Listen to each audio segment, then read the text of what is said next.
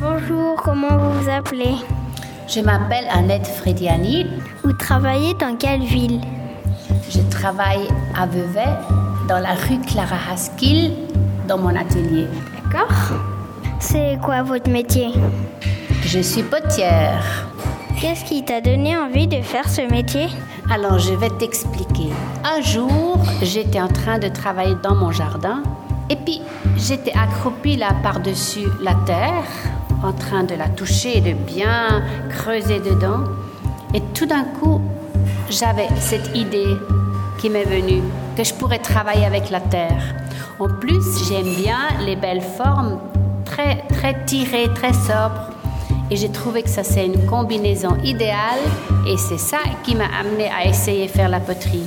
Et j'y suis toujours, après 15 ans. D'accord, merci. Quel plus bel objet as-tu créé Tu sais, c'est difficile à dire le plus bel parce que ce qui est le plus beau pour toi, c'est pas forcément le plus beau pour les autres. Mais je crois la chose ou l'objet que j'ai j'ai aimé le plus, c'était un vase qui avait peut-être la hauteur d'un demi-mètre et que j'ai cuit dans la terre, c'est-à-dire j'ai fait un immense trou dans la terre, je l'ai mis là-dedans et j'ai ajouté du foin, des feuilles sèches, de, de la beuse de vache séchée, des pelures de bananes séchées, des, de la sciure et j'ai couvert ça avec du bois et j'ai allumé et ça cuit pendant deux jours et puis ce que j'ai sorti, je crois c'était l'objet que j'ai aimé le plus.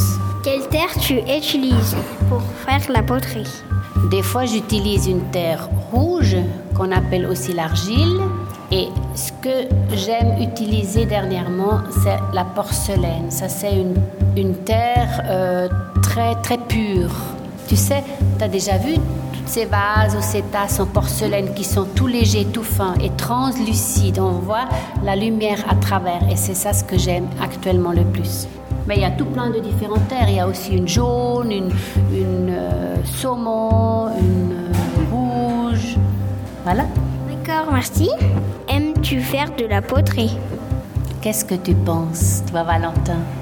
Moi, je pense que oui. Oui, j'aime beaucoup. Vraiment, j'aime beaucoup, beaucoup. Mais j'aime aussi faire autre chose. Et puis j'aime surtout partager le moment de, de poterie avec, avec, euh, avec vous. Comment devient-on potière? Alors, il y a de différentes voies. Si tu choisis ça de faire d'une manière professionnelle, tu peux suivre une école qui dure entre 3 et 4 ans.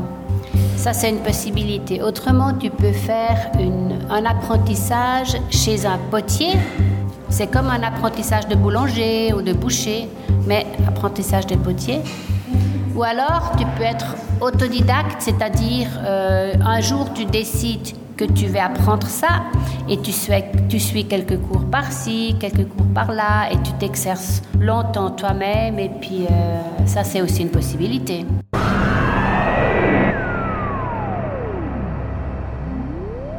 Est-ce que tu sais déjà ce que toi tu vas vouloir faire, choisir comme métier quand tu seras grand?